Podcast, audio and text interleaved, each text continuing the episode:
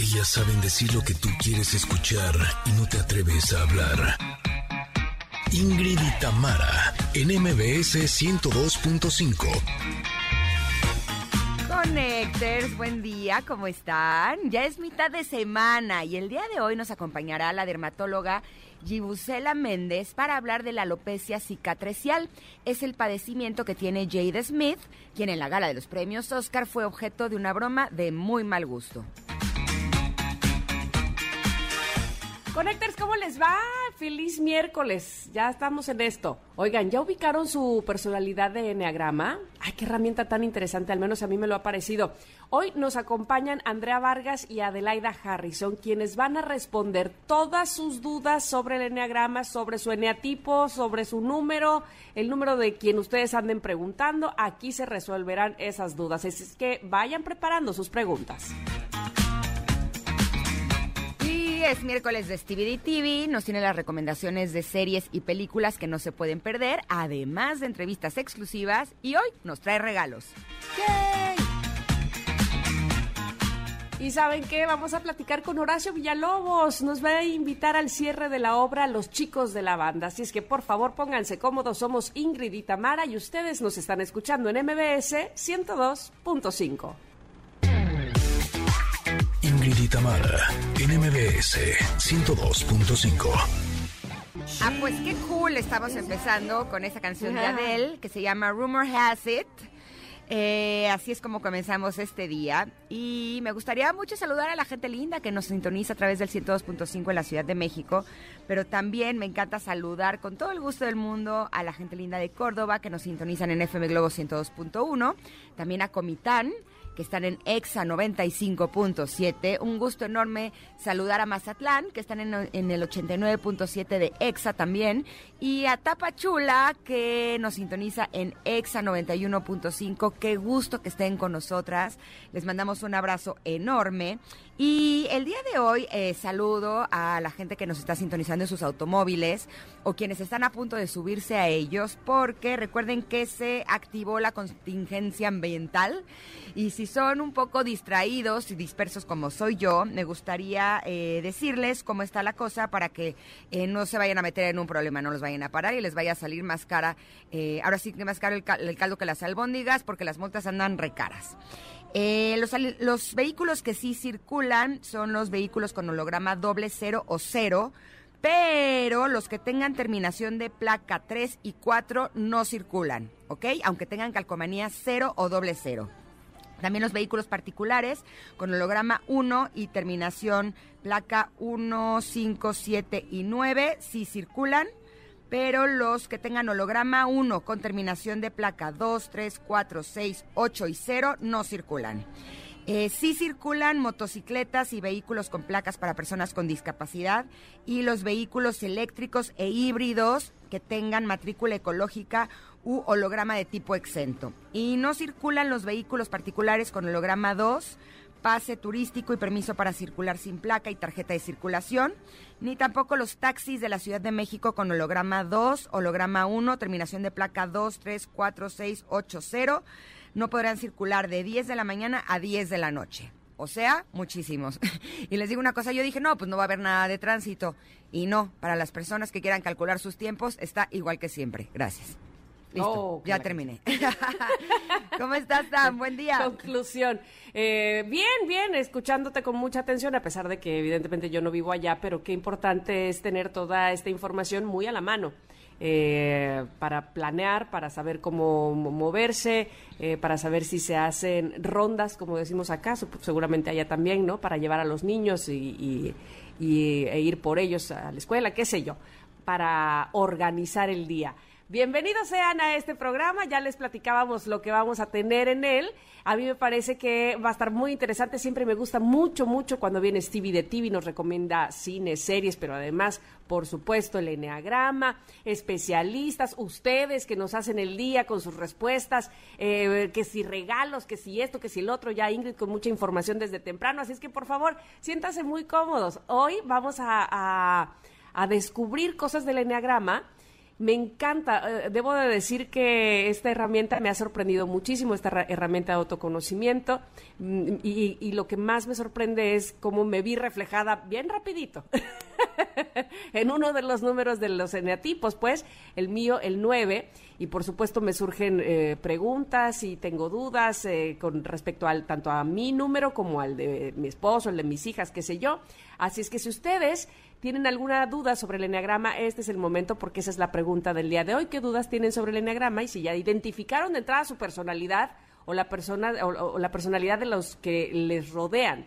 Esas serán algunas de las preguntas que vamos a, no, no, nosotras, pero sí Andrea Vargas y Adelaida Harrison van a estar contestando en un momento más. Tú, Ingrid, ¿Te ha gustado esta herramienta? Eh, sí, me ha encantado. Sabes, es curioso porque ya me sucede que muchas veces eh, me estoy enfrentando a una persona que tiene cierto tipo de personalidad y me acuerdo de lo que nos compartieron en este programa y digo, ay, ajá, ya entendí, ¿sabes? Y entonces mi forma de responder evidentemente es distinta. O por ejemplo, en el caso de mis hijos, eh, justo que tú eres personalidad nueve, al igual que uno de mis niños, y eh, me doy cuenta que la forma de tratarlo sí, sí lo he cambiado un poquito, sí he, estado un poco más atenta a cuáles son sus necesidades, porque es un niño que parece que nunca necesita nada. ¿no? Y la consecuencia es que está más cariñoso que nunca, está increíble. Ah, y eso que tiene 13 años, entonces eh, no es una etapa en la que los niños están muy cariñosos con su mamá y que él esté tan cariñoso, te juro que así, hasta me saca lagrimita. Así es que ah. me encanta porque esta herramienta nos ayuda a tener mayor cercanía, a entender más a nosotros y también a los demás y estoy segura de que este día tendrán muchísimas preguntas para ellos, o sea, para ellas, perdón. Entonces les los invitamos a que nos las hagan a través de arroba Ingrid Tamara MBS para que nosotras a la vez podamos preguntárselos a ellas y respondamos todas nuestras dudas, ¿va? Es que fíjate que están llegando eh, ya respuestas al Twitter y José Luis Miranda pregunta si el enneagrama solo es para mujeres. No, José Luis no te escapas. es para todos, así es que este tiene que ver obviamente con la personalidad, pues que todos tenemos. Así es que ubicar cuál es la tuya, cuál, eh, cuál te define más, digámoslo así, para entender ciertas cosas precisamente y conocerte mejor. Así es que dale una oportunidad al enneagrama y estoy segura que te vas a sorprender tanto como nosotras. Pero bueno, antes de cualquier otra cosa, hay que ir a un corte, ¿no? Porque regresando ya tenemos de lleno la carta del comentarot, tenemos información para ustedes y todo lo que hemos preparado. Así es que vamos rapidito, pero regresamos con todo aquí en el 102.5. Quédese con nosotras, somos Ingrid y Tamara. Es momento de una pausa. Ingrid y Tamara, en MBS 102.5.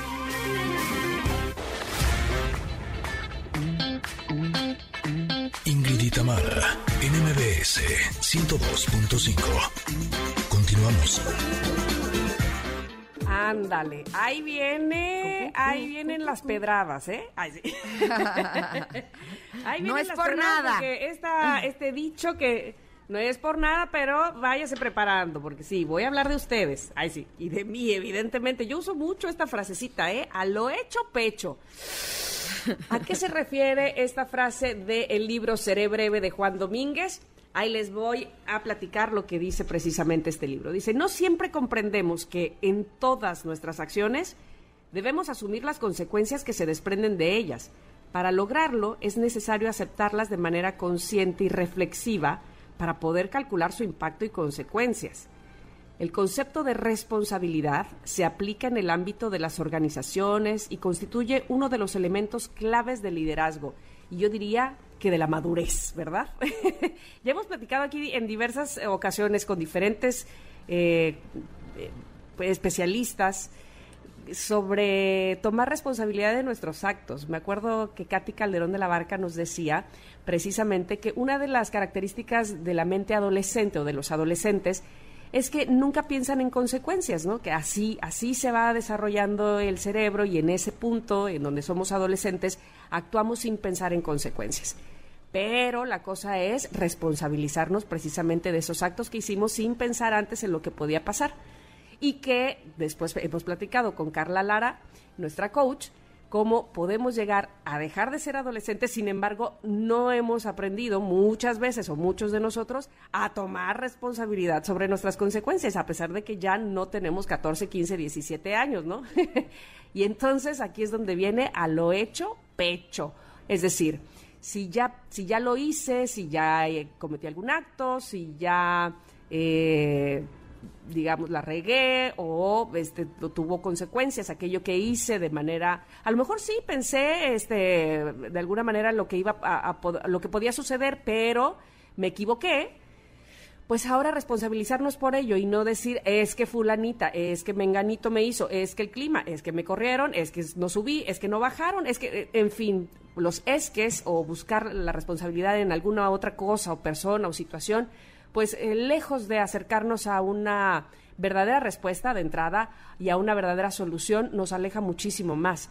Así es que a lo hecho pecho me parece que debiésemos tenerlo muchísimo más presente y no solamente eh, no solamente para responsabilizarnos de lo que hemos hecho, sino para no responsabilizarnos de aquello que no hemos hecho y que nos estamos asumiendo como que nosotros lo hicimos, ¿no?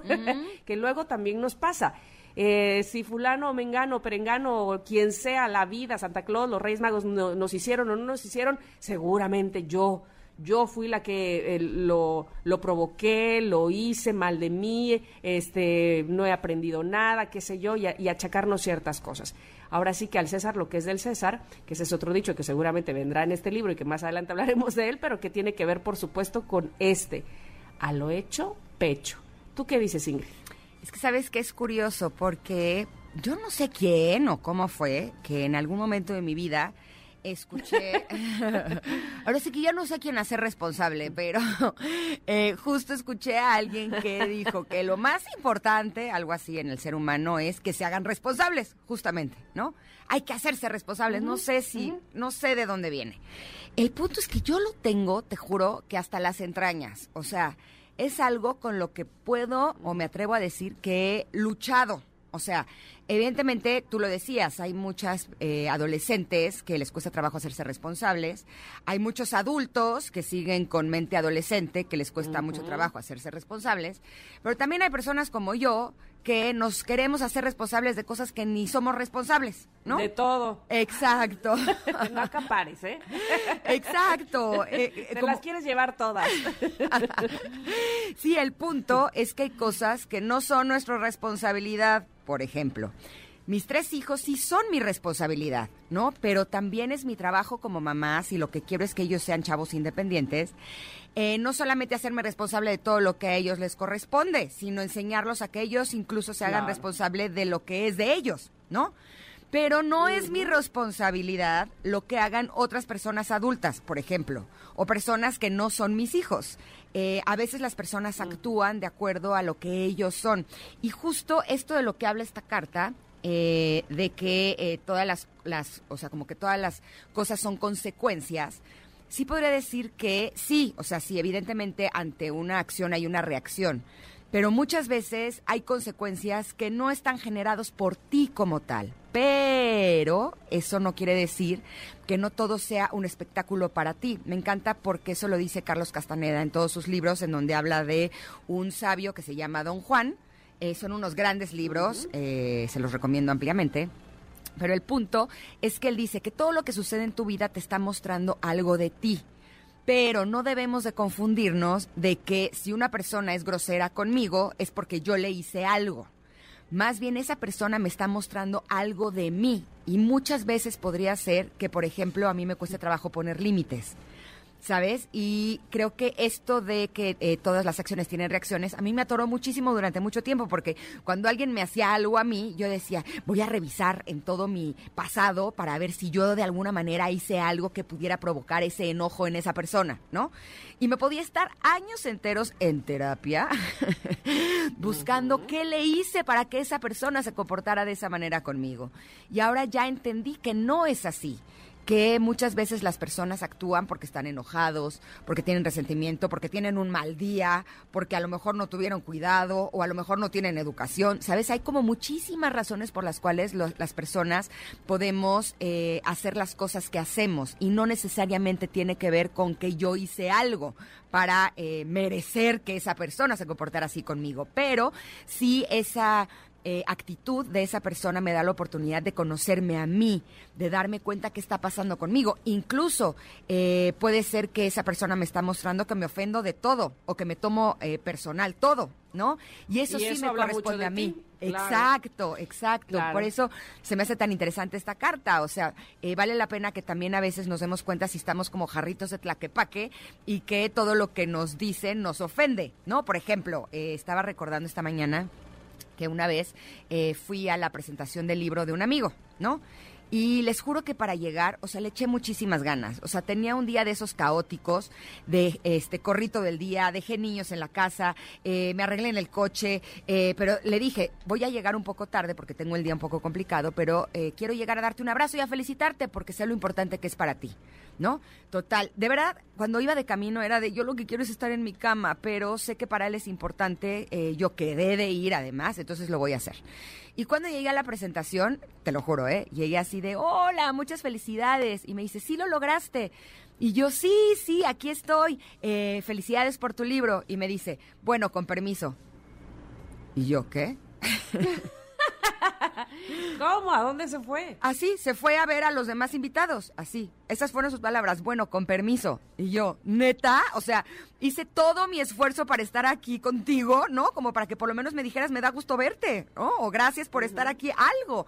Y no me dijo nada. Brindemos. Eh, exacto, exacto. Te juro que en ese momento fue tan frustrante porque dije, yo realmente le eché muchísimas ganas y evidentemente me puse a revisar si había algo que había provocado eso. Y por supuesto que no. Me di cuenta que no había hecho yo nada malo, ¿sabes? No había sido una reacción eh, de acuerdo a algo que había puesto yo.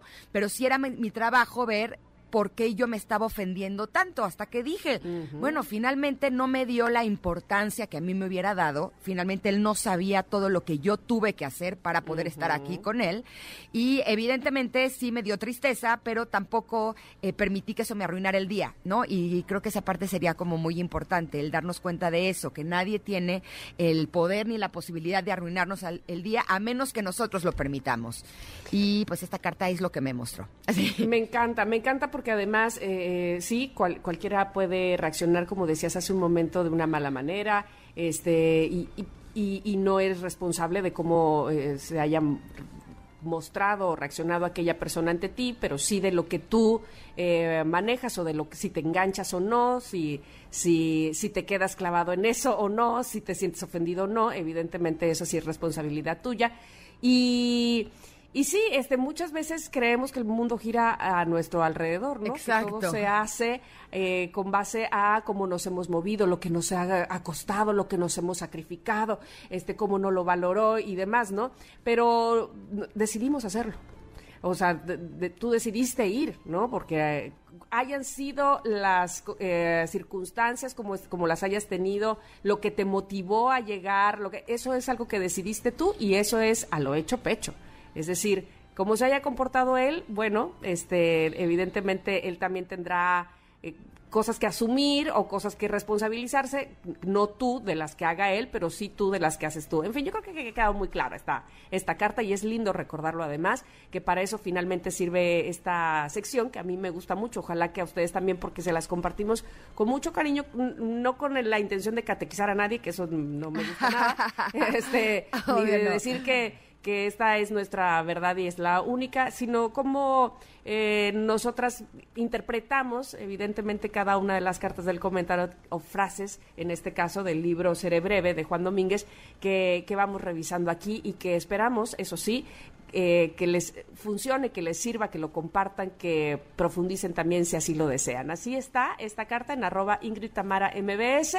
Ahí lo pueden encontrar en nuestro Twitter y pensar un poco sobre a lo hecho, pecho en lo que nosotras vamos, por supuesto, a el corte y regresamos porque, ay, de regreso, ¿saben qué? Vamos a hablar de eh, la alopecia cicatricial con nuestra dermatóloga Gibusela Méndez. Ya lo verán, seguramente será muy interesante. Así es que volvemos, quédense con nosotras en el 102.5.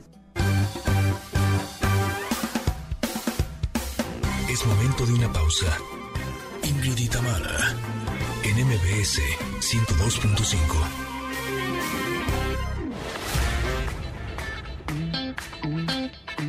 Ingrid Itamara, NMBS 102.5. Continuamos.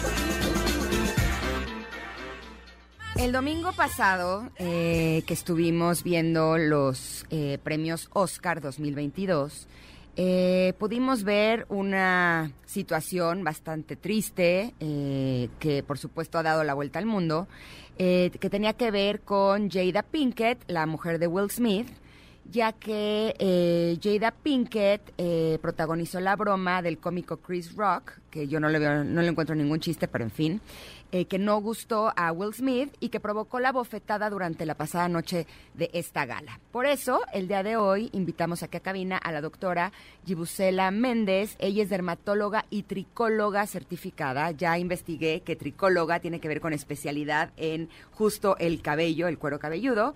Y vamos a hablar de este tema, que es alopecia. Bienvenida, ¿cómo estás, eh, Gibusela? Hola Ingrid, muy bien, muchísimas gracias por la invitación. Y la verdad que sí es un tema muy importante del cual hablar y del cual platicar, porque la pérdida del pelo en los pacientes es un tema que afecta muchísimo la autoestima y que en realidad todavía es un estigma hablar de estas enfermedades del pelo. Eh, eh, la alopecia la podemos definir como la pérdida del pelo y hay muchísimas causas que pueden provocarla. Por eso es importante acudir con un especialista para obtener el tratamiento adecuado. Las alopecias las podemos dividir en cicatriciales y no cicatriciales. ¿De qué va a depender? De qué tanto se va a afectar el folículo piloso y de si ese folículo piloso va a ser capaz de producir un nuevo pelo. En las que son cicatriciales, producimos una cicatriz y el folículo se muere por completo. Eh, entonces nos queda un área sin pelo que no se puede recuperar. En las alopecias no cicatriciales, el, eh, el, folículo solamente se debilita o es atacado eh, autoinmune o por otras características, pero el pelo se puede recuperar con tratamientos adecuados. En el caso de la esposa de Will Smith, ella tiene una alopecia que se llama alopecia areata es una alopecia no cicatricial que se... O sea que se va a recuperar. Se puede recuperar, pero el tema de la alopecia areata es que es crónica o puede llegar a ser crónica en muchos pacientes. Incluso puede llegar a evolucionar a algo que llamamos alopecia universal, que es que se pierda completamente todo el pelo de todo el cuerpo, no solamente de la piel cabelluda. Los pacientes se quedan sin cejas, sin pestañas, sin pelo corporal.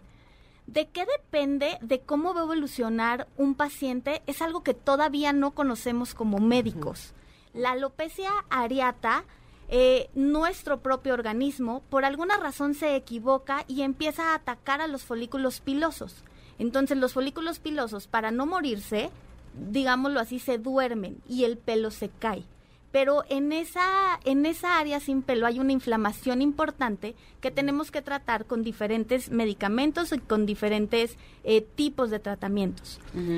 El problema es que cada paciente y cada persona somos únicas y diferentes y podemos em, evolucionar de diferente manera. La alopecia es una enfermedad que se puede dar desde niños. Yo tengo pacientes de dos o tres años que tienen alopecia areata. ¿En serio? Y se puede dar en pacientes ancianos, o sea, se puede dar absolutamente en todas las edades.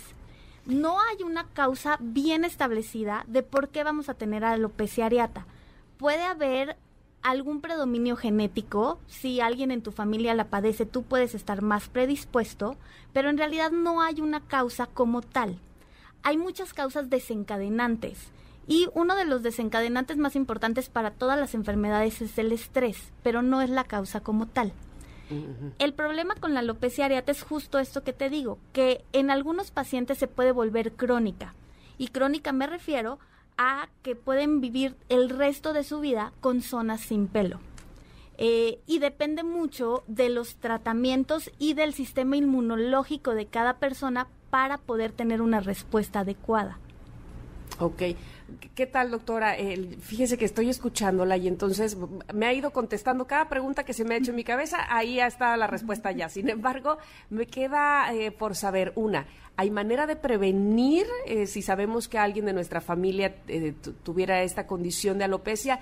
Y lo otro es, si no, o si sí, finalmente, eh, si, si alguien lo padece, los tratamientos son muy complicados. ¿En México hay, hay manera de tratarlo o, o- no? Hola, Tamara. Mira, eh, no hay manera de prevenirlo. En realidad, eh, como uno de los desencadenantes más importantes el- es el estrés, una manera de prevenirlo es, pues, aprender... No se estrese usted. Exacto. Así, no está fácil. Y es como súper complicado, pero de verdad que es bien importante que desde niños empecemos a enseñar inteligencia emocional para enseñar y tener las herramientas para enfrentarnos en esta vida tan estresante, ¿no? Entonces, justo tener esas herramientas para manejar nuestro estrés es muy importante para cualquier enfermedad, no solamente para las enfermedades del pelo. Entonces, en realidad no hay una manera de prevenirlo. Lo que sí es importante es que en el momento que empieces a perder pelo, acude con un especialista. Todos los dermatólogos estamos capacitados para atender las enfermedades de pelo. Y la alopecia areata ahorita está muy de moda por lo que pasó, pero es una enfermedad muy común y muy frecuente en todas ¿En las edades de la vida. Sí, así es.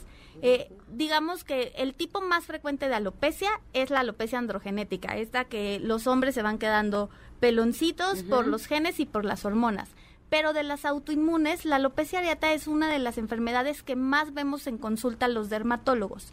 Los tratamientos, si, si vas a responder fácilmente a la enfermedad, es un tratamiento que no es tan complicado. Eh, si se hace crónica, los tratamientos son más complicados. Y, pero en México habemos muchos especialistas y muchos tricólogos capaces de tratarla.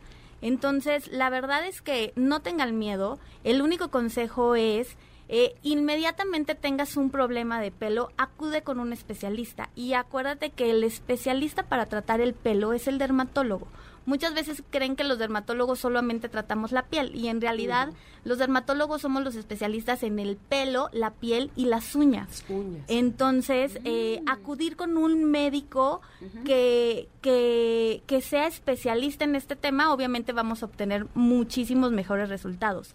Pero aún así, hay pacientes en los que desgraciadamente no se puede hacer nada y tenemos que acudir a otro tipo de sistemas. Por ejemplo, existe un sistema que se llama sistema FAS, que eh, es como si fuera una peluca, pero la peluca se adhiere al pelo y te permite hacer todas las actividades, eh, incluso bucear, Sí, lo conozco, una persona que tiene ese. Este, y la verdad es que son, son herramientas que tenemos para cuando no podemos ofrecerles otra cosa a los pacientes, pero siempre podemos hacer algo.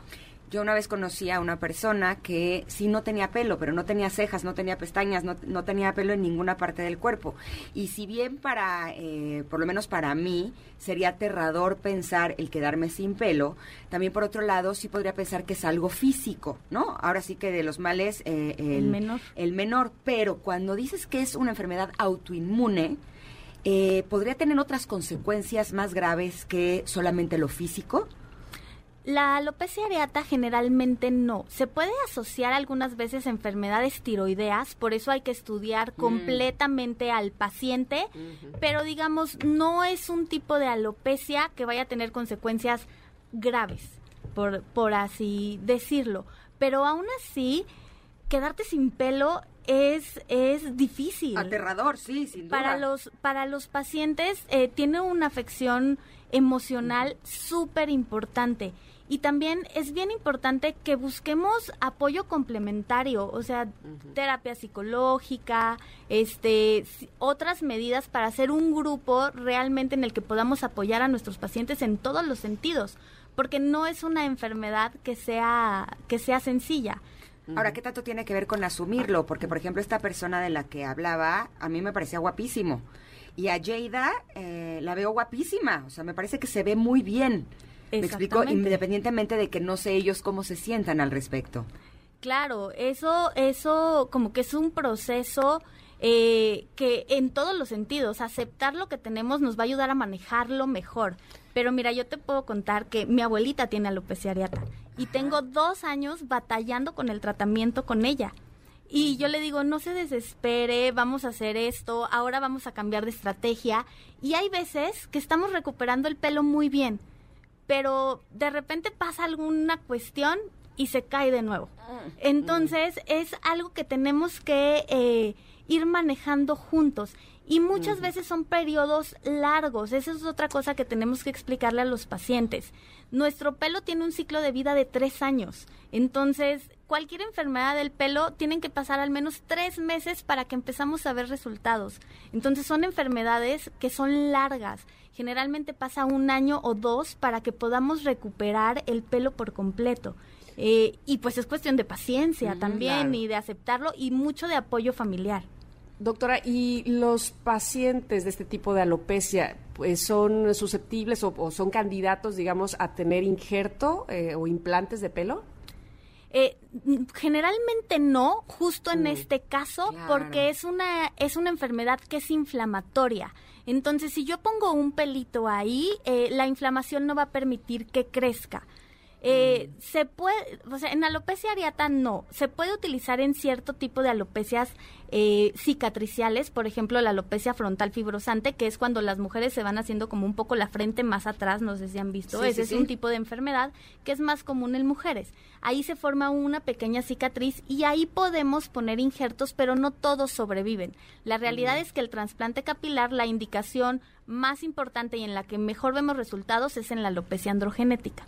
Ya por último, yo veía que Yeida mostraba como una cicatriz, como una raya en, en su cráneo. ¿Eso qué era? Es justo la línea en donde no tiene pelo.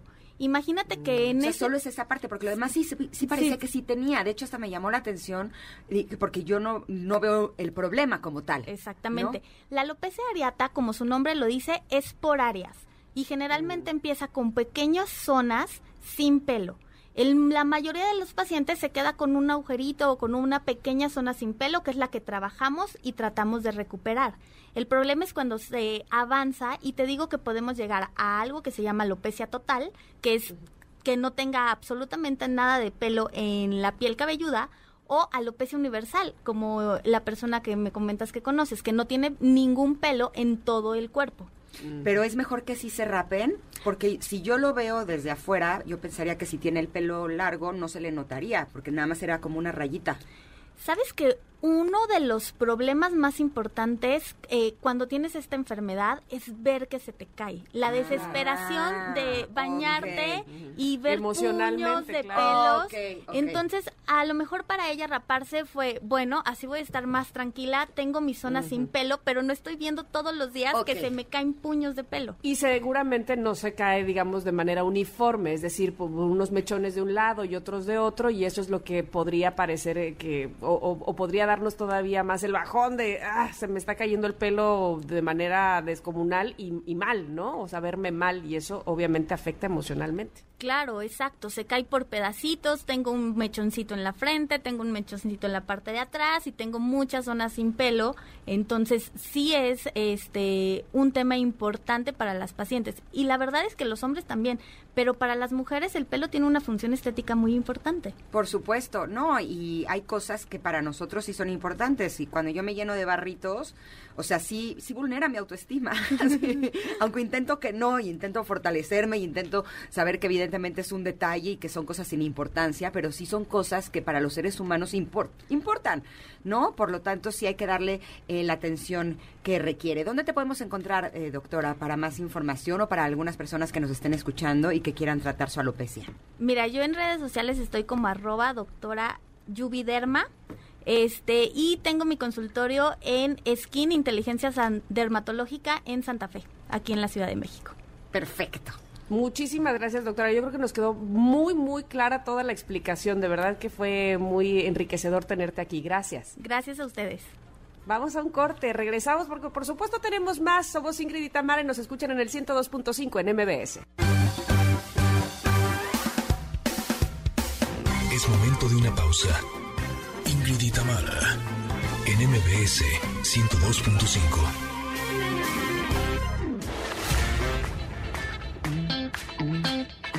Ingrid y en MBS 102.5. Continuamos.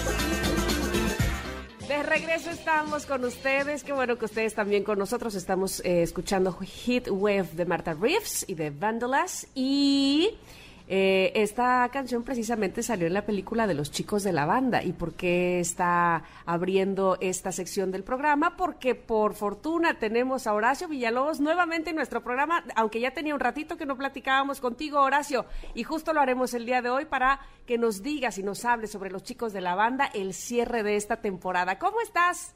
Bueno, primero que nada, gracias, gracias por el espacio.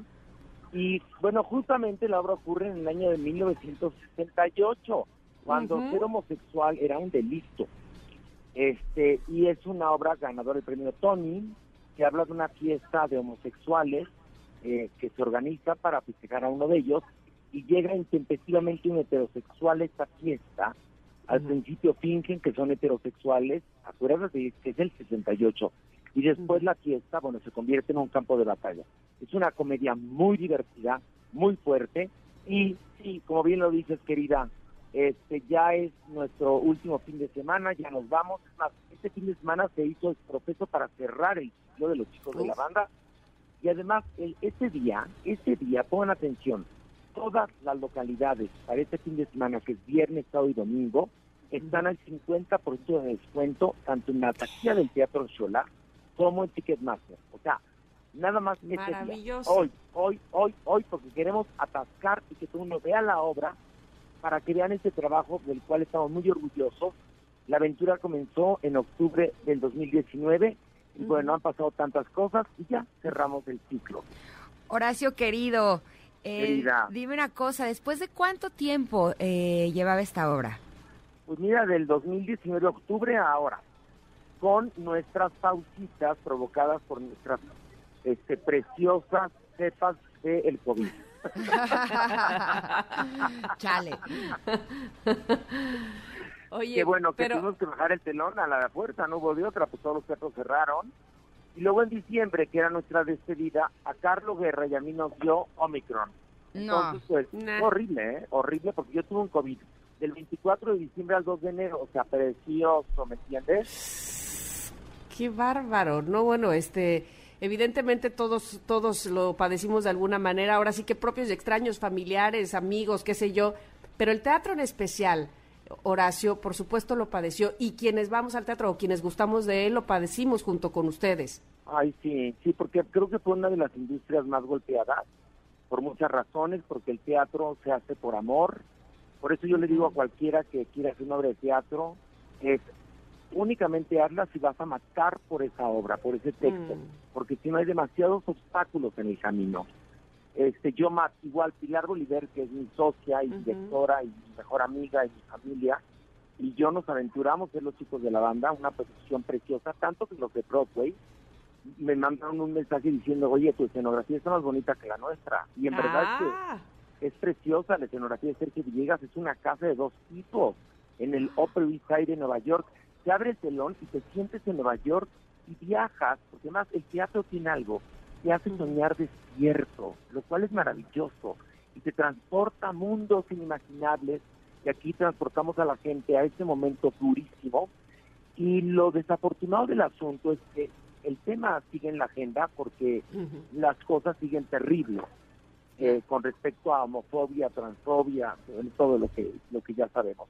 Y esta obra es la primera que habla de esto abiertamente y por eso es un texto universal, vigente e importante. Horacio, ¿con qué te quedas? ¿Qué es lo que lo más importante eh, que te llevas de esta obra? Me quedo con los aplausos de pie, con los teatros llenos, eh, con el, elenco maravilloso que desde la primera función hasta hoy, hasta este día, estamos juntos con la dirección de Pilar Bolívar y me quedo mm, con haber hecho esta obra tan importante en el Teatro Xola. Qué, importante que una obra que o, que retrata 1968 se ponga en este siglo, en el 2022 estás eh, todavía mostrándola o, parándote en el escenario hablando de este discurso. ¿Hemos avanzado en algo según tu, tu experiencia y como tú lo ves? En algunos lados sí, en otros no.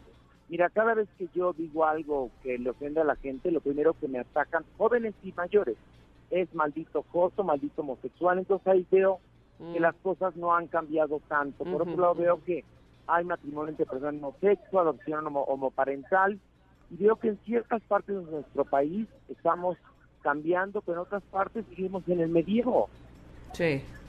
totalmente. ¿Qué crees que es lo que hace falta? Porque evidentemente ahora, con respecto a, a muchos años atrás, ya hay mucha información. Eh, ya vemos muchos medios de comunicación que estamos continuamente Sí. hablando de empatía. Totalmente. ¿Sabes qué falta? ¿Qué? Eh, componer el tejido social. El tejido social de nuestro país está putrefacto. Necesitamos nosotros que haya mayor educación, porque con mayor educación un pueblo va a discutir con ideas, no con mentadas de madre. Y con mayor Claro. educación se va a aceptar a la gente trans, a la gente gay, se va a aceptar a todo mundo y va a ser algo natural. Es lo que tenemos que hacer. Pero necesitamos educación y cultura. Y el teatro es cultura y contribuye a reestructurar el tejido social que en nuestro país está podrido. Así es, por eso era tan importante que, el regre- que regresáramos a los escenarios, o que ustedes regresaran a los escenarios y nosotros a sentarnos a verlos, a disfrutarlos, a reflexionar, a, a vivir el teatro. Exactamente. Platícame, por favor, Horacio, dinos, invítanos a todos para Sí. ver los chicos de la banda este fin de semana. Ahí les va. Este fin de semana son las últimas cuatro funciones. Viernes a las 8.30, Ujú. sábado 6 y 8.30 y domingo a las 6. Y hoy, hoy, hoy, por única ocasión, todas las localidades a 50% de descuento, tanto en Ticketmaster como en taquilla. Así que compren hoy su boleto. Buenísimo. Nada más recuérdenos qué teatro es. Teatro Xola, que está en la Colonia del Valle, que tiene más vías de acceso, Ujú. estacionamientos, todo. Y ojalá y Perfecto. vayan, chicas, me encantaría que la vieran. Ay, sí, padrísimo, Horacio. Muchísimas gracias Ojalá por la No, al invitación. contrario, Ingrid, al contrario, Tamara, gracias por el espacio. Saben que las quiero, las adoro y las respeto. Te mandamos Te un abrazo enorme. Un abrazo a Las todo quiero, el elenco. Gracias.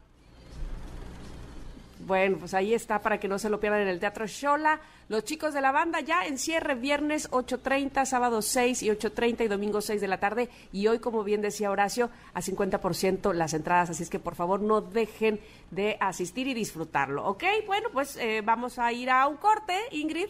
¿Con qué regresamos? En un ratito más tenemos la segunda hora, ¿no? Sí, y agárrense, ¿eh? porque está requete buena. Bueno, pues volvemos al 102.5. Este es MBS. Es momento de una pausa. Ingrid y Tamara, en MBS 102.5.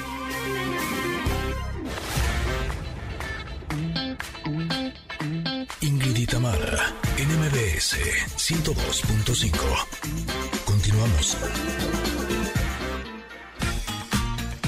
Connectors, les platico que en la primera hora de Ingrid y Tamara estuvimos con la dermatóloga Gibusela Méndez. Ella nos habló sobre la alopecia.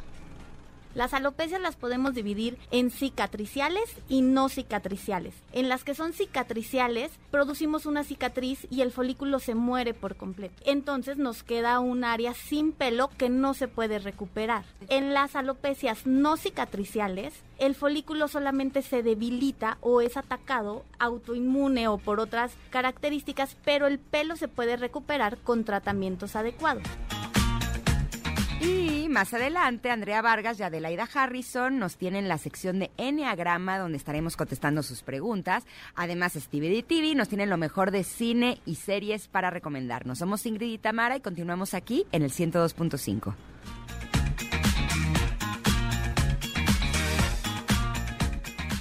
La poseedora de esta voz el día de hoy está cumpliendo 54 años. Y me refiero a Celine Dion, quien naciera, sí, un día como hoy, pero en 1968 y quien fue considerada la mejor cantante de la década de los 90. Alcanza gran fama y reconocimiento internacional con la canción My Heart Will Go On en 1997, tema de la película Titanic. Y bueno, hoy la estamos recordando y celebrando y festejando con esta canción que se llama I'm Alive. Me encanta. Celine Dion. ¿Te gusta Celine Dion? Fíjate que me cae muy bien, más que gustarme sus canciones, no soy tan fan, pero tuve la oportunidad de entrevistarla y marcó en ese momento este, mi vida.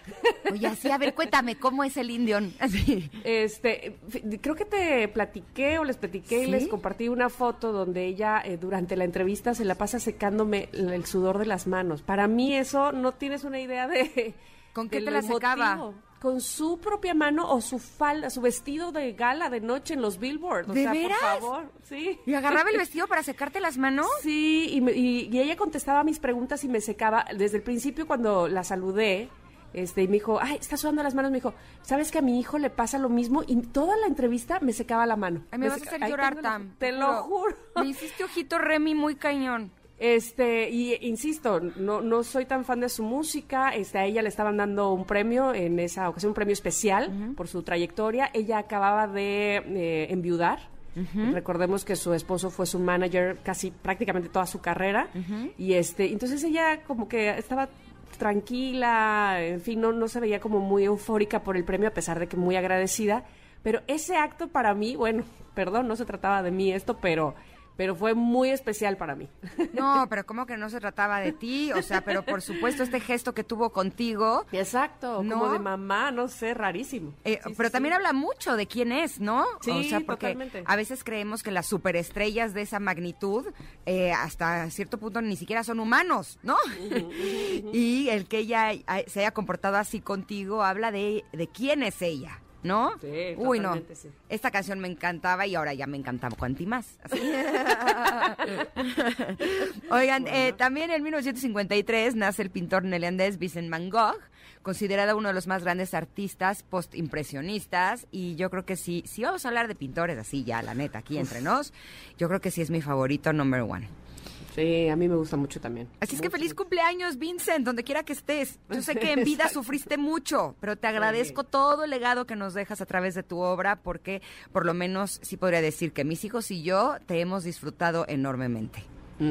Vaya que sí. Oye, en 1888 Ajá. nace la cantante y actriz mexicana Esperanza Iris, la primera mujer en México que en 1918 abrió su propio teatro, que hoy conocemos precisamente como el Teatro de la, de la Ciudad, el Teatro Esperanza Iris, que está ubicado justo en el centro histórico de la Ciudad de México. ajá.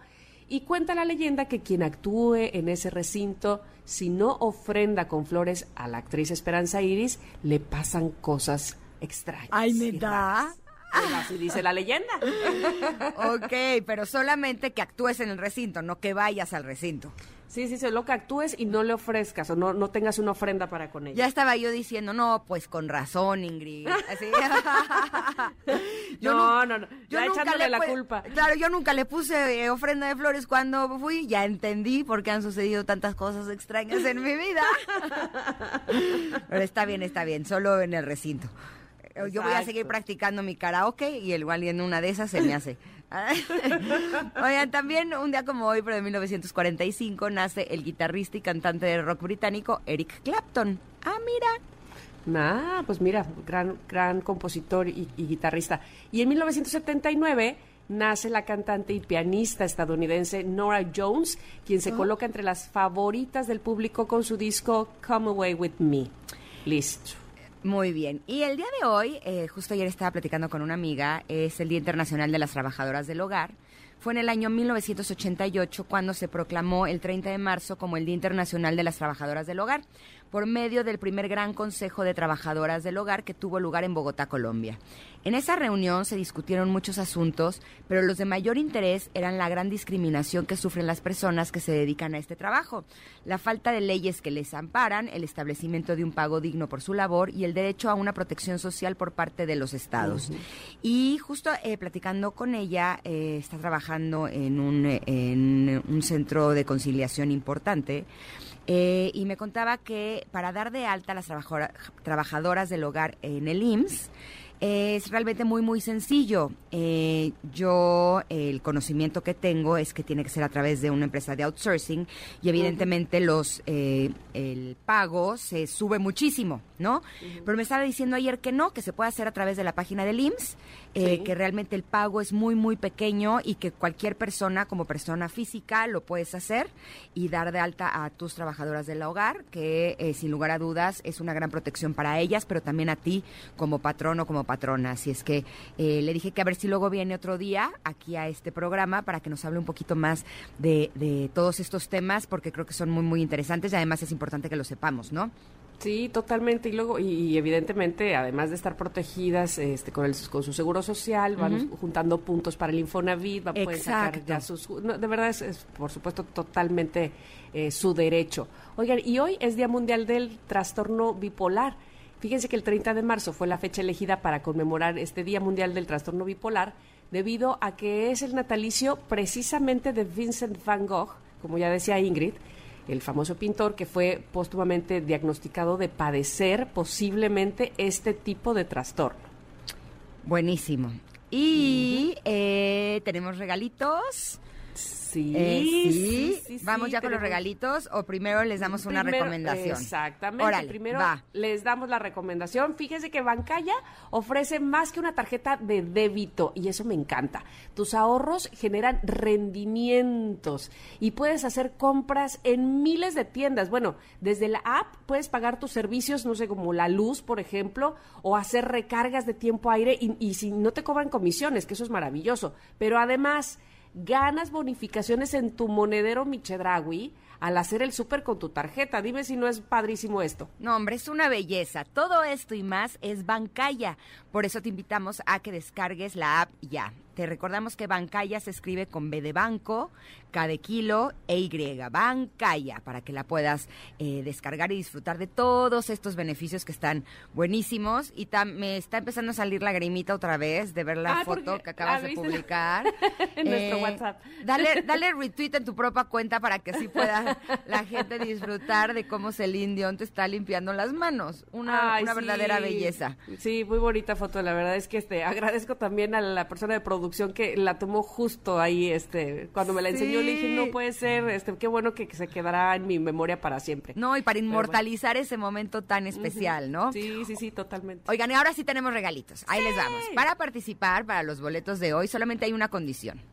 Tienen que seguir todas las redes del 102.5 y enviar una captura de pantalla al siguiente correo, premios arroba mbs.com. Asimismo, para cada boleto hay que contestar la pregunta correspondiente y enviarla a dicha dirección electrónica. ¿Va? Recuerden que para participar en los boletos de hoy tienen que seguir las redes del 102.5, tomar una captura a la pantalla y enviarla a premios.mbs.com y contestar las re- eh, preguntas que les vamos a hacer para cada boleto y con eso, tarán, se llevan los regalos. ¿Va? Ay, me encanta porque se pueden llevar. Sabes que tengo tantas ganas de ver esta obra de teatro. Ya, voy- ya voy a decir de cuál se trata, ¿verdad? Este, Sí. le- sí les puedo decir.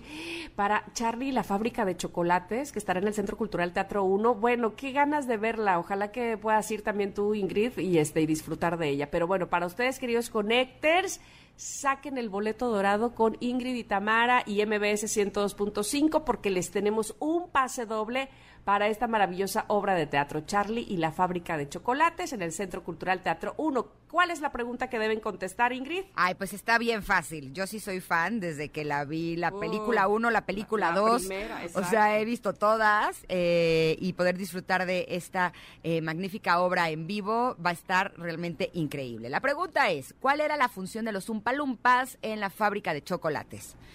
Ay, qué fácil. Fácil, sí, sí, sí, sí. ¿Cuál era la función de los Umpalumpas en la fábrica de chocolates? Y ya saben, para contestarla, tienen que hacerlo a premios.mbs.com, haciéndole una, una captura de pantalla siguiendo todas las redes sociales del 102.5. Y listo, contestando esta pregunta, se pueden llevar su pase doble. Vámonos a un corte y regresamos porque tenemos, por supuesto, más Enneagrama, Stevie de TV para ustedes aquí en el 102.5. Volvemos. Es momento de una pausa. Ingrid y Tamara, en MBS 102.5.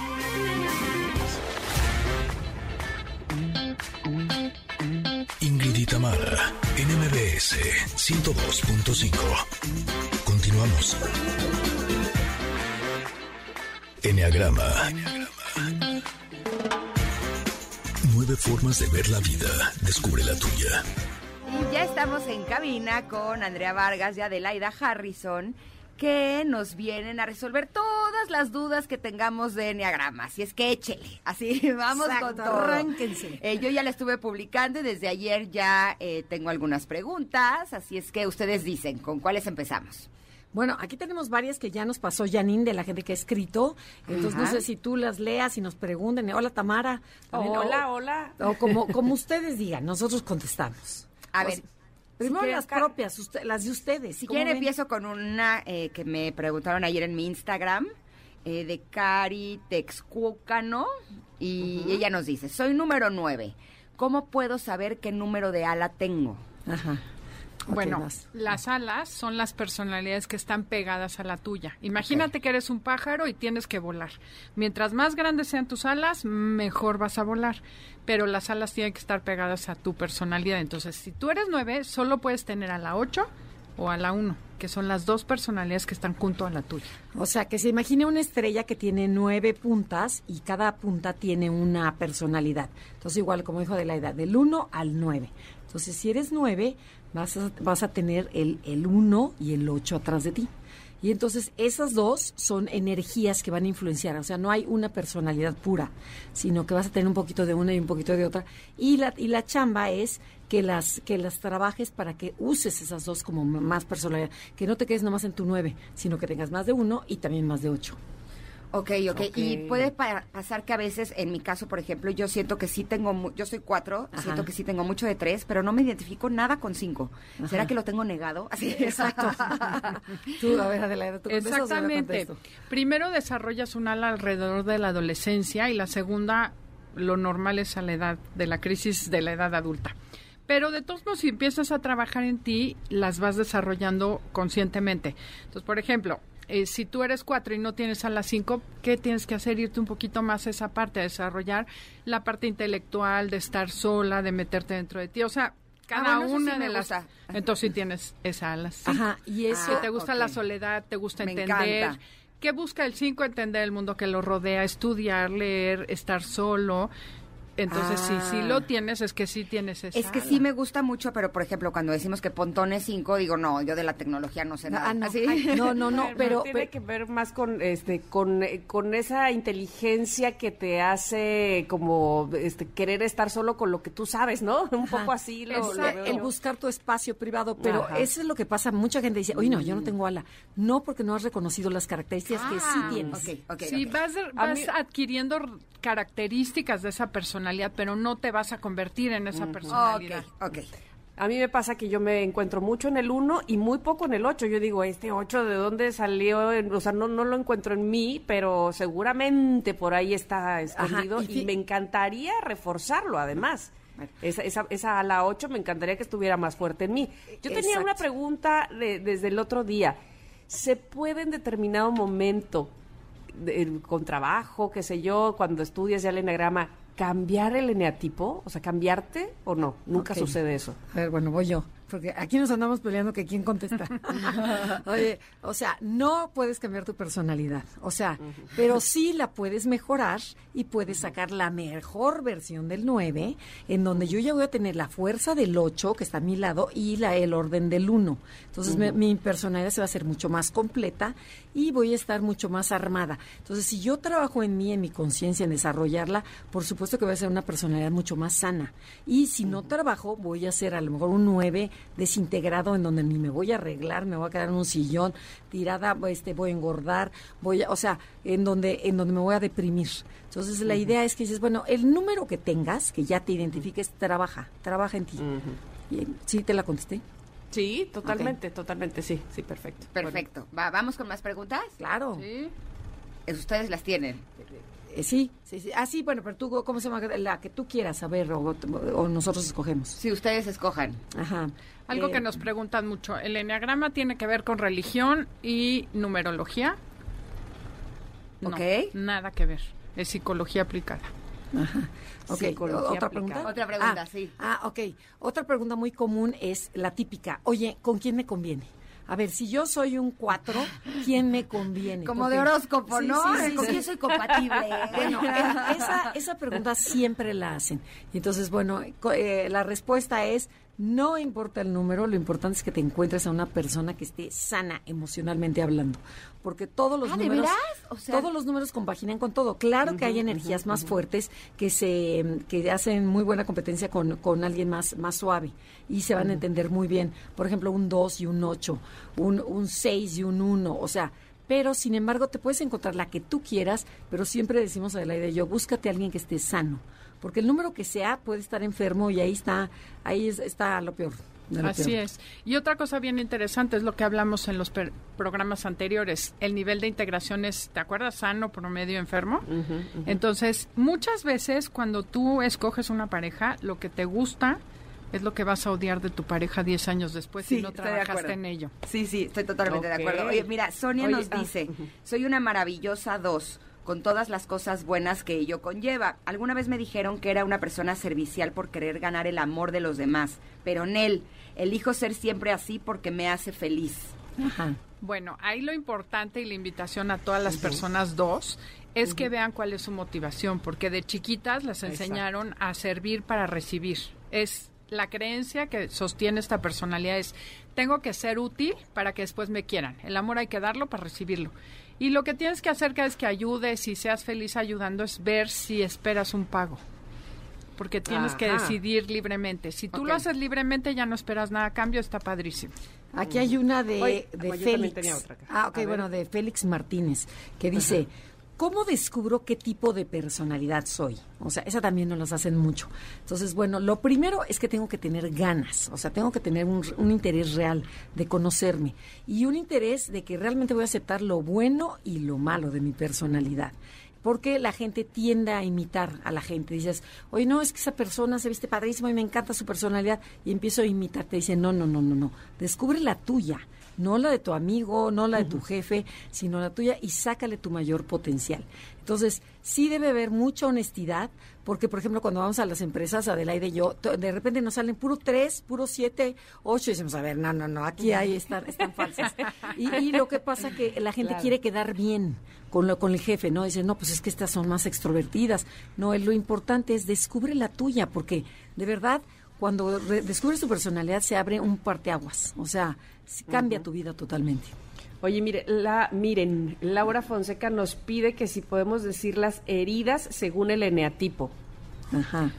Mira, la herida del uno, o bueno, nosotros no manejamos tanto la herida como tal, sino lo que el uno sacó de conclusión de lo que sucedió en su infancia. Y es una creencia, básicamente. Eso es lo que tienes que cambiar y sanar. En un momento dado tienes una herida relacionada con esa creencia. Entonces, Ah. ¿qué te parece, Andrea? Que el Sí, uno... no, la herida del uno vendría siendo la injusticia. Ajá, y busca ser perfecto y corregir este mundo que es imperfecto o injusto, ¿no? ¿Ok? El dos, El dos, la herida es de rechazo. O sea, lo que busca es que lo quieran. Entonces dice, como va a tener mucho, eh, esa área va a estar muy delicada, pues va a buscar mucho, va, va a cuidar muchísimo sus relaciones. Y su creencia es que hay que ayudar para que te quieran. El 3, Ah. lo que cree es que tiene que ser exitoso para que lo quieran y está asociado con la herida. La herida de el 3 viene siendo Ah, no sé, no rechazo también con otras, es una combinación. sí, rechazo. Traición, rechazo y traición. Pero el trabajo es, cambia ese, esa, ese pensamiento de que tú vales por lo que haces, vales por Ajá. lo que eres realmente. Sí, ese es el trabajo. Ajá, y ¿no? luego la lo que es valioso del enneagrama es La personalidad 4, el abandono, esa es la herida. Entonces acuérdense que todo lo que tenía que ver con abandono me iba a tocar el botón rojo. Sí, la creencia es que no tengo lo que necesito para salir adelante, necesito que otro no me abandone para que me lo dé. Pero si tú te haces autosuficiente ya no necesitas al otro y el abandono deja de ser una herida y un tema.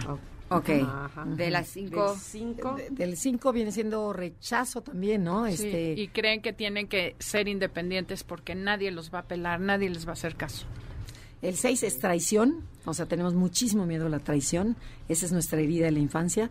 Por, y por eso creemos que todo es peligroso y andamos escaneando el ambiente a ver quién. ¿A qué hora sacamos el gas? Exacto, en vez de buscar en quién confiar, mejor confía en ti y deja de estar esperando que otros te resuelvan. Está asociada a la herida, pero trabajando la creencia logras superar la herida. Ok, el 7. La herida del 7 es también eh, abandono y otra. No me acuerdo, es que esas sí nos Es agarraron. que en no son curva. nuestras, porque no Sí, es sí. nuestra teoría, pero la creencia es que tienes que aprovechar las oportunidades mientras existan. Y eso genera que nunca estés en el presente. El trabajo es eh, estar en el presente. Y la herida del 8, humillación. O sea, el 8 sintió mucho un- humillación y por eso tapa su vulnerabilidad, ¿no? Quiero que siempre me veas fuerte y cuidado y me toques por ahí. Y tiene que trabajar, aceptar su vulnerabilidad para dejar de estar escondiendo cosas. Y la herida del 9 creo que tiene todas. No, la- a ver. Bueno, en mí yo las vi todas. O sea, la verdad es que sí he trabajado las heridas y las cinco las tengo o las tuve en distinto grado. Yo pienso que todos tenemos un poquito de todas. Yo de las todas, 5 claro. reconozco 4. Exacto. O sea, unas más importantes que otras y Ajá. más profundas. Si tienes la primera, pues tienes las demás. Entonces, ese es mi punto de vista respecto a las heridas. Ok, ok. Por eso no tenemos tan asociada una herida a una personalidad específica. Ajá. Pero la creencia del 9 es que ¿para qué hago nada si nadie me va a hacer caso? Al final es abandono, traición, rechazo y es trabaja en ti, quiérete tú, encuentra tu potencial y entonces dejas de querer sanar la herida con alguien más, sino la sanas y, dentro de ti. y te crees importante, porque básicamente el 9 es que cree que no, no es importante para los demás, ¿no? Exactamente. Oye, aquí hay una pregunta buena de Maribel Fernández. Dice, ¿puede haber en la misma familia dos o tres personas con la misma personalidad? Sí. Porque creemos que, por ejemplo, que dices, no, nada más hay un uno, un cuatro, un siete, un Exacto, ocho. Y dices, exacto. no, no puede ser que tengamos la misma personalidad. Sí, por ejemplo, en mi casa habemos tres con la misma personalidad, con el seis. De hecho, a mí me costaba trabajo encontrar a uno de mis hijos hasta A que caché que es cuatro como yo. Ajá. Ah. Lo, lo buscaba en otros lados hasta que dije, no, somos dos cuatro. Fíjate, yo A mí me cuesta también encontrar la personalidad de Miranda. ¿Será que tiene muchas? Ay, sí. A lo mejor es nueve como tú. Exacto. Y- No, se me hace que es más bien como tres como Ernesto. Bueno, al, al menos la ubico un poco más ahí. La otra ya sé que es uno, pero y con ala nueve además, pero uno, uno sí. Y es que entre más cerca está la persona de ti, es más nos cuesta trabajo reconocer su tipo de personalidad. La alejas, la observas y ya es más fácil cachar. Y aquí hay otra pregunta ahora de la edad, para que tú la contestes. ¿A qué edad de los niños pueden ya ver su tipo de personalidad? Ah, bueno. Mira, todas las teorías psicológicas o la mayoría de las personas que trabajan psicología dicen que a los siete años tu personalidad está definida. Y es sí hay mucho sustento de que el constructo nuclear, o sea, tu marco de referencia lo haces a los siete años. Y es algo que ya no cambia, lo usas para tomar decisiones, es, es para todo en tu vida, usas ese marco que construiste los primeros siete años de vida. A esa edad ya la persona está definida. Hay niños que desde los dos años ya les ves el cuatro como a mi nieta, es cuatro desde que tiene un año y medio hace drama. O sea, se le nota, se le sí, nota. sí. Pero a los siete ya está definida. Hay unas que se notan más y otras que no tanto. Entonces cuesta más trabajo hasta que el niño crece un poco más. Ahora, yo siento que yo en toda mi infancia no era dramática ni llorona. Hasta No. que me permití serlo. Fíjate. ¿no fue en la adolescencia? No. Fue No, todavía no, siento que siempre estuve re- muy reprimida, intentando estar como que todo bien, Claro. niña feliz, todo está perfecto, todo está así, hasta que tenía el mundo entero encima de mí y fue por eso lo digo, donde me permití Claro. hacer mi drama, llorar y expresar mis emociones. Sí, porque además eso es bien importante. Nosotros siempre decimos que no eres tu personalidad. Tú eres mucho más que un número, mucho más que una personalidad. Tú en esencia eres un ser único y repetible. La personalidad es como una estrategia que usas para pertenecer en tu familia. Y la repites tanto que te identificas con ella. Pero muchas veces en tu familia hay muchas personas y hay muchos entornos. Entonces no es que seas tal cual tu personalidad. No es tan fácil estar catalogando porque no se trata de poner etiquetas, se trata de que veas cuál es tu motivación. Sí, pero yo sentía que yo tenía mucha aceptación de que Ingrid siempre está contenta. Y entonces me compré ese papel, me puse esa máscara y yo siempre estaba contenta, aunque las cosas estaban desastrosas, Ajá. ¿no? Entonces traes cargando lo de tu papá, lo de tu mamá, lo de tu familia, lo tuyo, la escuela. O sea, son muchas cosas que influyen en cómo se manifiesta la personalidad. Pero tu personalidad está definida a los siete años. Ok. Ok, y aquí hay una que dice Juan Fernando. Dice, eh, una vez que descubro mi tipo de personalidad, ¿qué sigue? Ok, lo que sigue es primero dices, bueno, ok, me identifico con mi personalidad, dices, ok, ya soy un 3, un 7, un 8. Después tienes que hacer un alto y decir, bueno, ¿cómo está mi personalidad? ¿Está sana? ¿Está promedio? ¿O es tóxica? Porque y entonces eso lo hemos dado mucho en que si lo quieren ver en Instagram ahí están los semáforos este en donde puedes ver dices bueno cómo estoy yo y por eso de verdad se necesita mucha honestidad y mucha humildad para reconocer que dices hijo en la torre sí estoy mal o estoy promedio o ahí la llevo ahí la llevo, pero entonces, ¿para qué? Para que trabajes en ti. O sea, el, el, el 50% del enneagrama es conocer tu personalidad, el otro 50% es trabajar en ti. la parte más importante. Sí, claro. Oigan, y me surge la duda, hace un momento que decían cuando estamos en alguna conferencia de alguna empresa y demás y de repente salen muchos tres o muchos siete, eh, las personalidades buscan también las profesiones, no sé cómo decirlo, pero se asocian también a una profesión o eso es este no no no no no sé, no no es como importante, ¿no? Se entiende lo que querías decir. Efectivamente, no se determinan tal cual por profesión, pero sí hay tendencia a que, por ejemplo, en una empresa creativa de publicidad encuentras mucho cuatro, mucho siete. En una empresa de abogados, pues, o en un buffet encuentras mucho uno, mucho seis. No es categórico, pero sí hay mucho la tendencia. Ingenieros. No es excluyente. Ingeniería, por ejemplo, vas a encontrar mucho uno, mucho cinco. O sea, sí hay tendencias, pero no, no necesariamente. Aquí hay otra, dice, eh, ya nos, tenemos que ir. Ah, bueno, pues los dejamos picadísimos. pero seguimos la próxima vez, ¿va? Ok, tenemos todavía muchas más preguntas. Y mandan preguntas. ¿Dónde las encontramos para más información? Bueno, estamos en, en Instagram, en Facebook, Enneagrama Conoce, Conócete, pero NA, porque mucha gente dice, dice ENI con I, es con e, Enneagrama. Enneagrama Conócete. Este, tenemos el programa los sábados, que de verdad hemos tenido unos invitadazos. Y este a las 12 del día, todos los sábados, aquí por MBC Radio 102.5. Perfecto, muchísimas gracias. Gracias a ustedes. Vamos un corte, volvemos con Stevie y TV, las recomendaciones de cine y series aquí en Ingrid y Tamara. Volvemos. Es momento de una pausa. Ingrid y Tamara en MBS 102.5.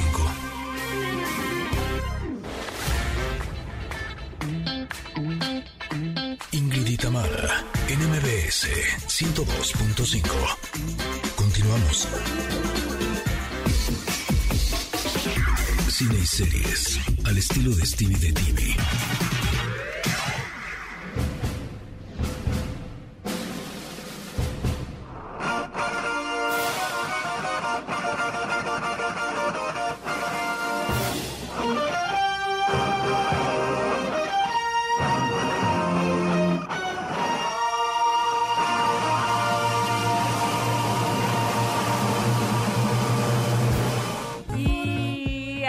Stevie de TV seguramente para platicarnos sobre cine y series. Stevie, ¿cómo estás? Bienvenido nuevamente esta semana. Eso, correcto, aquí estoy como cada miércoles.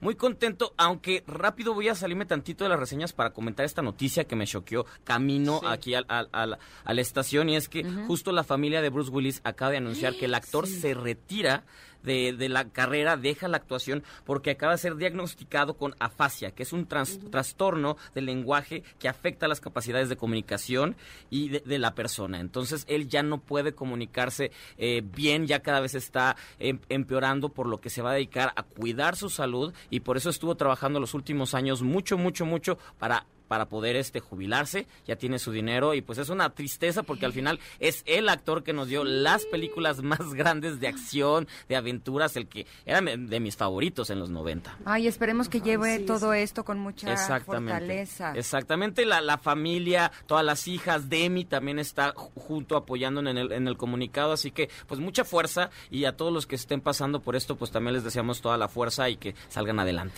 Oye Stevie, yo tengo una pregunta antes de que entremos de lleno porque eh, vi que salió la película de Morbius de Marvel. Sí, sí, sí. Y yo veo Marvel y digo niños y entonces organicé con todos mis sobrinos y con mis hijos para ir este fin de semana y me mandan mis hermanas que en la clasificación es de terror. Y dije, es que terror no es ni para mí. O sea, ya déjate para mis hijos, ni para mí. Justamente era una de las películas que íbamos a hablar porque es, el estreno. Eh, eh, en cuestión, no es terror tal cual, o sea, sí porque Morbius es un vampiro.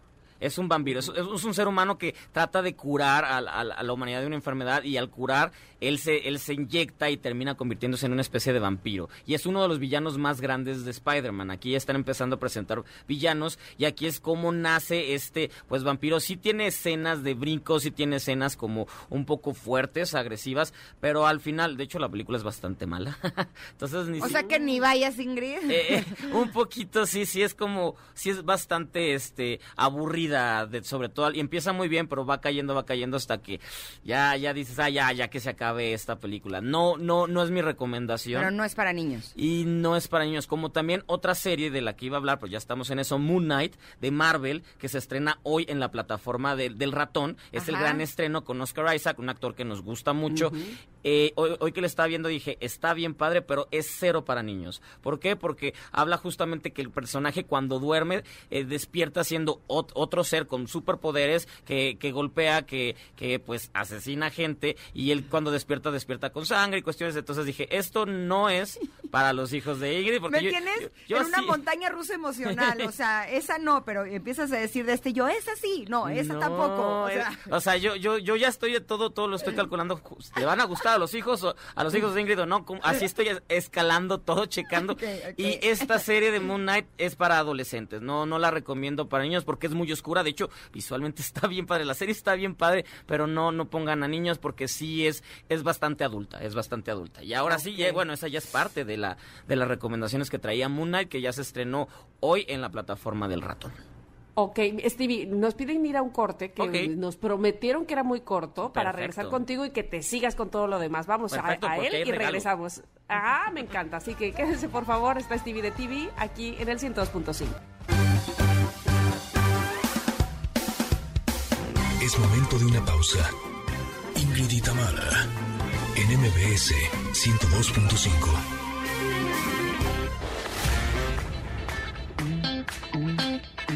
Ingrid y en MBS 102.5. Continuamos. Platicando con Stevie TV sobre recomendaciones de cine y series y ahora sí vamos a entrar de lleno, de lleno, a todo lo que vamos, se estrena la película a un clic de distancia. Esta película la hicieron durante pandemia los actores Mark Duplas y Natalie Morales. Natalie Mor- Morales es una actriz que ya lleva mucho tiempo y Mark Duplas es un director de cine independiente, actor, lo hemos visto en The Morning Show con, con esta Jennifer Aniston. Es un actor que cuando lo ven lo han visto en muchas cosas y ellos decidieron escribir la historia y, y dirigirla todo en Zoom porque ahí fue donde crearon, en, en plena pandemia crearon esta película que es encantadora. Es, es sobre un gringo, Adam, que paga, contrata una maestra en Costa Rica para que le enseñe clases de español. Y mientras están aprendiendo español, se van haciendo compañía. Su- la pareja de él muere durante la película y entonces él, él está en duelo y ella trata de ayudarlo, pero también le da como esta cuestión de la barrera, más no sé si te voy a permitir entrar a mi vida porque al final som- soy profesional, soy maestra y no... Entonces de aquí va desarrollándose esta historia y justo platiqué con Mark Duplas, este actor, que nos cuenta cómo es que nace este proyecto. A ver. Yeah, well, I was taking online Spanish lessons um, with an. Yo en verdad estaba tomando clases de español en línea con una maestra que estaba en Guatemala.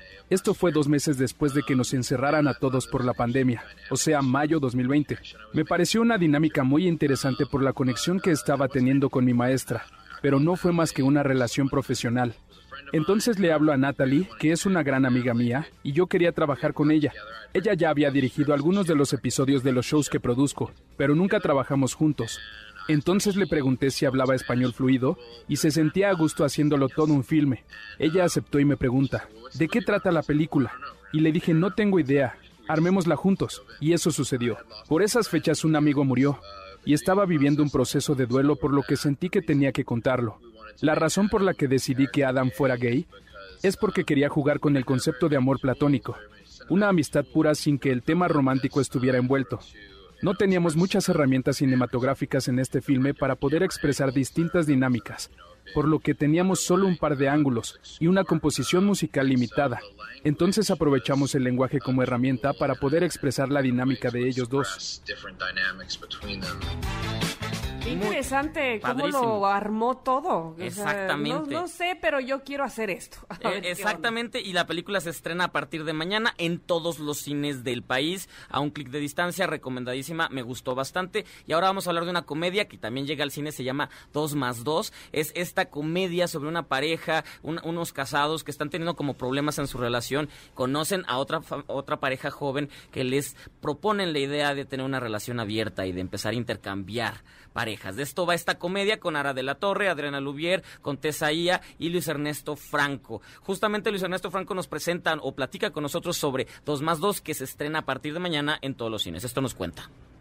No hay ni buenos ni malos, ni personaje, la pareja de Adriana y Ara tiene la razón, pero tampoco nosotros. Simplemente son puntos de vista, valores y approach diferentes al amor y a las relaciones. Y creo que la, comida, la comedia radica ahí, al tener cuatro personajes, dos parejas tan distintas y ponerlos a interactuar. Y en este choque es donde se puede dar la comedia y se puede contar esta historia de, de dos más dos, sin juzgarlos. Creo que el primer paso y la primera tarea como actor, no puedes juzgar a tu personaje. Podrás o no estar de acuerdo con lo que hace y con lo que dice, pero si lo juzgas nunca le vas a entrar y nunca lo vas a hacer con veracidad. ¿Han intentado o, probado algo nuevo que digan, no, no me gustó, no es para mí, lo traté y gracias, pero no? Yo probé terapia de pareja y no es que no vuelva a probar terapia de pareja, pero con ese terapeuta, la primera sesión que tuvimos, lo primero que nos dijo, no, pues no tiene nada que hacer juntos, sepárense ¿Cómo, güey? Pues venimos a resolver nuestros issues y queremos estar juntos, por eso es que venimos a terapia. Y eso viene a tu pregunta de que no, no repetirías, ¿no? O sea, sí, yo creo que sí creo en la terapia de pareja como una solución, pero es terapeuta se me vino a la mente ahorita que preguntaste, o sea, no lo recomendaría, pero jamás. ¿Cómo, güey? Viene una pareja y le dices lo primero, sepárense, no tienen nada que hacer juntos. O sea, no es ético. o sea, gracias. A lo mejor ninguno quería echarle ganas y estar con el otro. Tal Ese es un punto. o sea, para que funcione una terapia, ¿no? Habría que tener la voluntad de las partes. Exactamente. Bueno, pero ahí estaban con el, con el terapeuta. Pero no tenían voluntad, por lo visto, me imagino, o era un muy mal terapeuta. tal vez. No, no, no, nos dijo con quién pareja fue, entonces podemos también, pues, pensar, ¿no? No sabemos, pero bueno, la película 2 más 2 ya se estrena, mañana se estrena la película en todos los cines del país. Es una comedia para, para pasarla bien, es, es, es risa nada más. Perfecto, ¿qué más tenemos? Eh, rápido se estrena la serie Julia sobre Julia Child, una la, la chef más importante de Estados Unidos. Esta, esta, esta chef, de hecho ya habían hecho una película que protagonizó Meryl Streep, la nominaron al Oscar, ah, Julia y Julia, que es que, exactamente que es una mujer grande, media torpe que cocina y luego se le queman las cosas y todo, pero es tan encantadora que se convirtió, es la chepina Peralta de los gringos, tal, tal cual, y, y, es muy muy querida y se estrena la serie sobre su vida en, en la plataforma de la H a partir de mañana. Son tres episodios y es divertidísima porque básicamente la teoría de ella es hay que fallar para aprender y hay que hacerlo con mucho corazón y es lo que nos está enseñando en la serie. Perfecto. Y rápido, tenemos regalos, tenemos, regalos. Se estrenó el reality Juju Bootcamp, que es sobre mujeres que van, que, entran a un reto donde tienen que aprender, a más, más allá de aprender a, condición física, también tienen que aprender a tener fuerza y voluntad en todo lo que realizan. Entonces son 22 mujeres en este reality que son acompañadas por varias coach, varias mujeres fitness para poder lograr esto. E, este, este reality sale todos los martes a las 9 de la noche en el canal Universal Plus y justamente nos mandaron una mochila con con cuerda para brincarla, con reloj que te está midiendo las calorías y cuánto estás corriendo. Y, una gorra. Son tres mochilas y van a ser para los primeros que en, en, Twitter nos digan las tres recomendaciones que dimos hoy aquí en esta sección. Ay, qué maravilla. Corran, son tres. Sí, muy bien, Stevie. Entonces, arroba Ingrid Tamara MBS, nos digan tres de las recomendaciones que dio Stevie de TV en su sección y se llevan esta mochila con pesas, con reloj de ejercicio, con cuerda inteligente, gorra con gorra. No, qué maravilla. Así es que, por favor, ahí los esperamos con la respuesta. Gracias, Stevie. Hasta qué luego. gusto tenerte siempre. a mí también me encanta. Nos escuchamos el próximo miércoles. Están increíbles las mochilas, les van a fascinar. Hasta aquí a todos queremos, pero no son para ustedes. Exacto, son para ustedes. Arroba ¿Cuáles tres dijiste? Ay, Arroba TV para más recomendaciones. Y ya nada más antes de irnos, yo les recomiendo, yo tengo mi recomendación en la plataforma de la N de Is It Is Cake, no, Is It Cake. Is it cake? Is It Cake, Ah, que es una competencia en lo que hacen pasteles y tienes que descubrir Ay, qué si es, es pastel o si es de verdad. Híjole, con mis hijos la estamos viendo y no saben la divertida. Qué Porque divertida Yo soy malérrima, no le entiendo, o sea, no le atino a ninguno y Emiliano a todos. No, está padrísimo, Qué te lo recomiendo mucho. Perfecto. Bueno, pues ahí está. Nos escuchamos el día de mañana, Ingrid, en punto de las 10 nuevamente por aquí. Gracias a todos. Se van a quedar con Pontón y eh, el estilo de vida digital. Muchas gracias. Aquí nos vemos. Gracias. Bye, bye. Ingrid y Tamara te esperan en la siguiente emisión, MBS 102.5.